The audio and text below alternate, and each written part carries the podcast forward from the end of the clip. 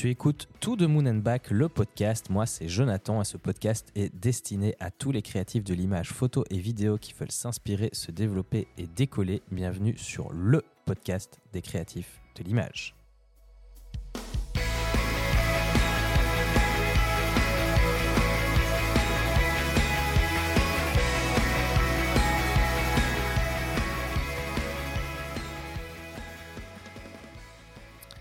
Dans cet épisode, je voulais te parler de la double activité, comment on peut se retrouver dans ce cas, comment j'ai fait, par quelles émotions je suis passé. C'est un peu un de ces épisodes qui est plus une psychanalyse qu'autre chose, mais qui peut t'apporter ben, un point de vue différent sur ta situation si tu es dans le cas pour avoir un certain recul et peut-être une aide aussi, je l'espère en tout cas.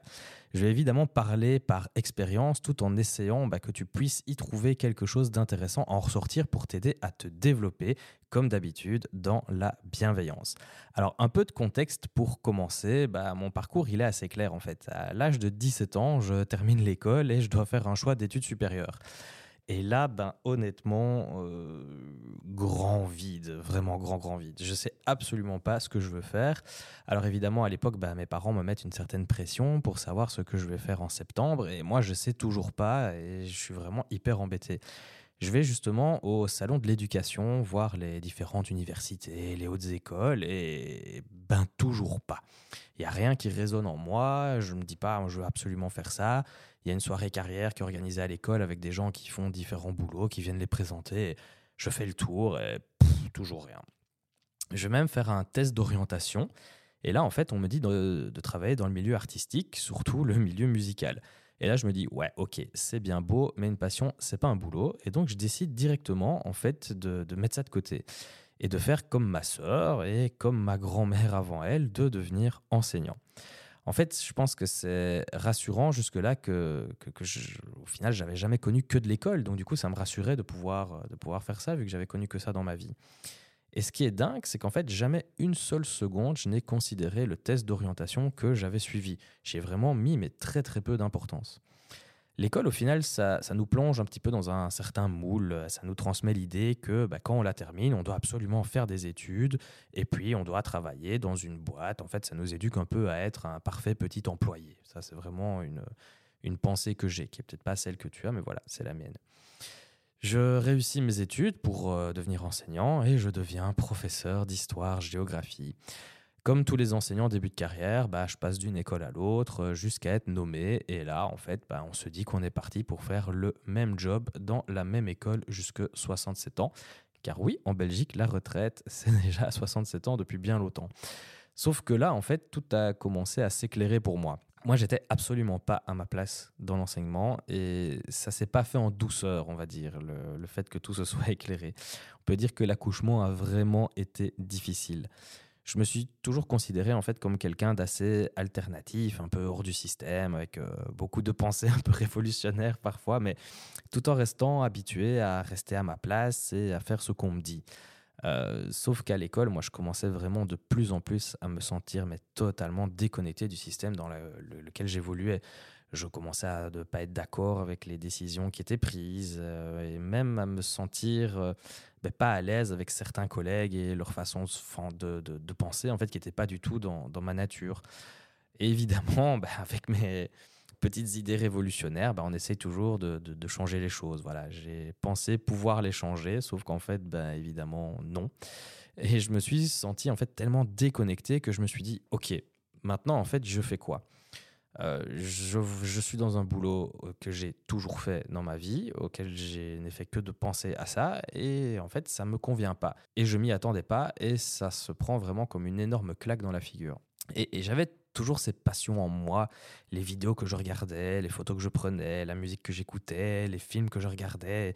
Et petit à petit, je me suis dit, ok, je dois me former pour vraiment partir de ce métier d'enseignant. Je dois quitter ce, métier-là parce qu'il me fait pas du bien. Il ne me valorise pas. Je, ne me sens pas épanoui. Je me sens pas bien. J'étais pas heureux. Euh, je vais pas rentrer dans les détails en fait de pourquoi quitter l'enseignement. Sinon, je pense qu'il me faudrait vraiment trois jours de podcast et c'est absolument pas le sujet. Donc, il a fallu me former en parallèle de mon travail d'enseignant à temps plein. Alors attention, hein, on va dire ouais, un enseignant il bosse pas beaucoup quand même, et tout le temps en vacances, blablabla, ce qu'on entend absolument partout, ce qui fait aussi euh, une magnifique valorisation du métier. Sauf qu'en fait en, Belgique, un enseignant, euh, bah, il bosse le mercredi matin aussi. Donc c'est lundi, mardi, mercredi, jeudi et vendredi. On ajoute à ça la préparation des cours le week-end et en soirée, les formations continues hors heures scolaires, le travail collaboratif de 60 heures hors heures scolaires, les réunions de parents, les corrections, les photocopies, les voyages scolaires, la journée porte ouverte de l'école, la soirée carrière, les conseils de classe, l'encodage des bulletins, la gestion administrative, la foire au boudin de l'école qui a lieu tous les ans, enfin bref, voilà, j'en passe. Et dans tout ça, dans tout ce que je viens de citer, eh ben, il faut trouver du temps pour se former. Et c'est là qu'en fait la, double activité commence réellement. Euh, malgré un temps plein, on décide bah, de faire autre chose et d'essayer de consacrer du temps à une deuxième activité. On commence à avoir quelques shootings aussi, on commence à faire des retouches et garder le rythme en fait de tout ça, c'est extrêmement compliqué.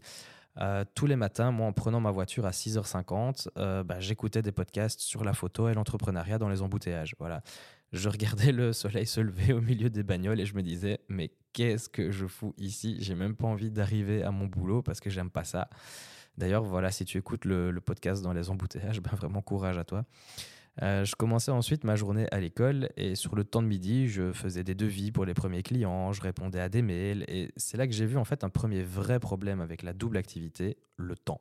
Cette année-là, j'ai coupé tous mes loisirs. Dès que je n'étais pas à l'école, moi c'était photo. Le week-end, photo. Les soirées, photo. Le temps de midi, photo. J'avais l'impression en fait que chaque minute que je ne passais pas à travailler à la photo, c'était une minute de perdu où j'avançais pas dans mon projet et où j'allais rester coincé dans mon boulot que je n'aimais plus.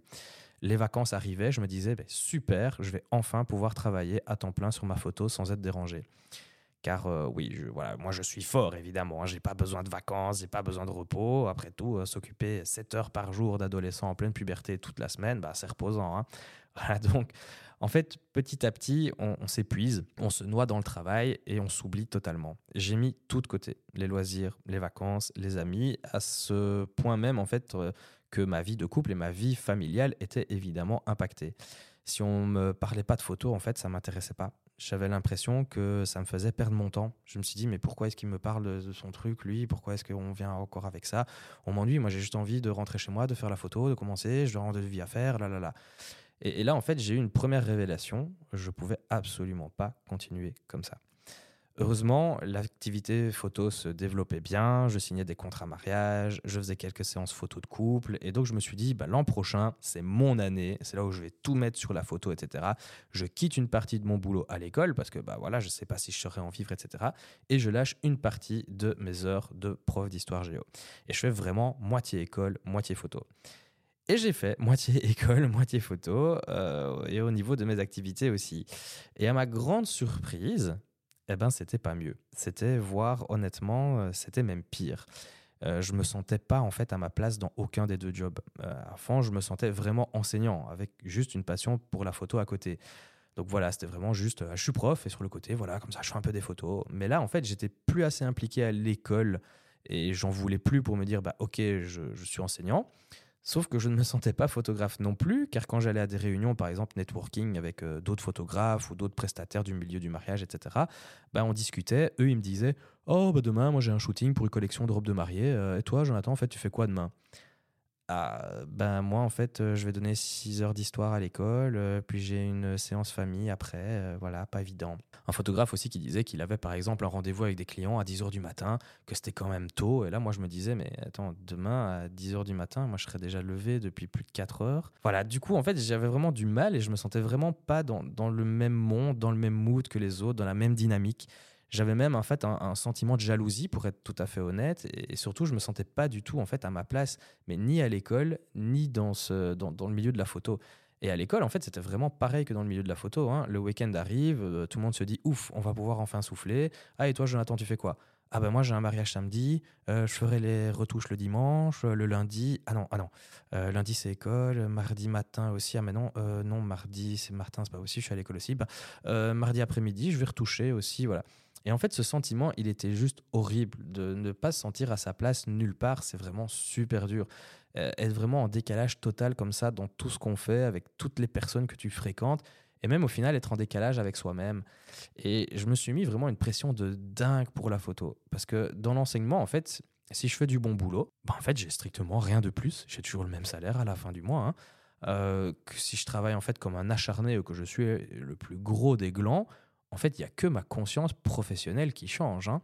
Euh, mon salaire, il bouge pas. Et c'est même pire. Euh, si on travaille mal, on me donne moins de responsabilités. Si je bosse bien, bon, on me met plus d'élèves à gérer, des cas plus difficiles. Alors qu'en photo, au final, bah, plus on bosse bien, etc., plus on a de résultats. Et ça devient un petit peu la course à la performance. Et une nouvelle fois, bah, pour sortir de mon job alimentaire. C'était vraiment, je dois performer en photo, je dois performer en photo, je veux quitter, je veux quitter, je veux quitter. Et au final, en fait, tu profites même plus de la photo. Tu, perds un peu le plaisir que tu avais parce que tu te mets juste trop de pression et c'est là que ça devient ultra dangereux. Une autre chose avec laquelle j'avais vraiment énormément de mal, c'est le fait d'être non-stop coupé dans mon élan. Parfois, j'étais tout fou, j'étais hyper, motivé, hyper motivé. Voilà, je me dis, ouais, je vais réaliser les écrits de mon site internet, ça va être cool. Je commençais à écrire et puis pouf, eh ben, il faut aller bosser à l'école. Et donc euh, le lendemain, voilà, je me remettais à écrire, etc. Et puis j'avais du mal à, me remettre dedans, un peu comme si je, repartais de zéro parce que j'avais été coupé par l'école. En fait, la machine se, remet en marche petit à petit, etc. Tu retournes dans tes écrits de site internet, tu redeviens super bouillant, tu recommences à bien écrire, et puis pouf, bah, le lendemain, tu sais pas reprendre ça parce que c'est retour à l'école. Et le surlendemain, écriture, et hop, tu repars de zéro, tu as du mal à t'y remettre, et ainsi de suite. Bref, la photo, ce qu'il ne faut pas oublier, et l'entrepreneuriat, ça reste quand même de la création. Et, la photo, c'est un métier créatif. Et décider comme ça, pouf, le mercredi, je serai créatif, le jeudi, non, euh, parce que c'est école, le vendredi, je redeviendrai créatif, et ben en fait, tu sais quoi, ça fonctionne pas comme ça. Et la considération aussi, ça, c'était quand même vraiment très, très dur.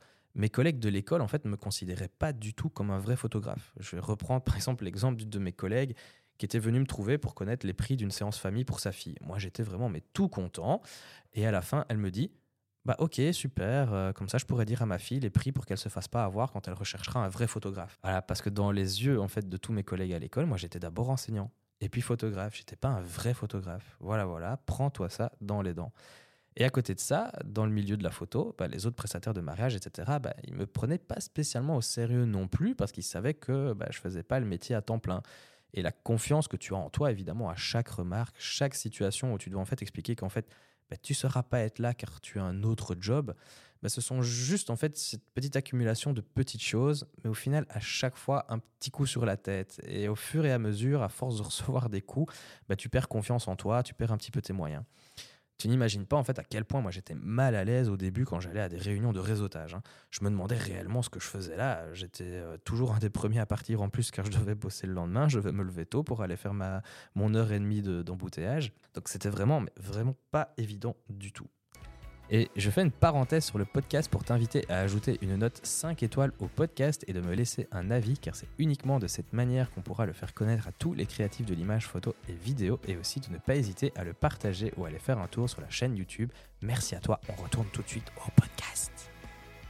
Et tu vas me dire, et les clients dans tout ça? Bah évidemment, on n'est pas aussi efficace car on croit moins en soi et en ses capacités de photographe, vu qu'au final, bah, on ne se sent pas vraiment photographe. Donc en fait, ça se ressent quand on parle, ça se ressent dans les rendez-vous, ça ne se ressent d'autres manières de nous présenter, etc. Et en plus, moi, j'ai décidé d'être franc avec les clients. Donc je voulais pas que la relation que je construisais avec les clients soit basée sur un mensonge.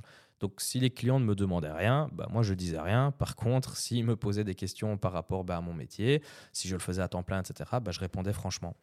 Euh, et en fait, ça m'a même coûté un mariage d'ailleurs. Hein. Le couple a préféré quelqu'un qui faisait de la photo à temps plein quand je me mets à leur place, au final, moi, je comprends hein, quand même. Un mariage, c'est un jour hyper important. On n'a pas envie de le confier à quelqu'un qui n'est pas spécialiste du genre. Et le spécialiste, évidemment, dans leur tête, bah, il le fait à temps plein.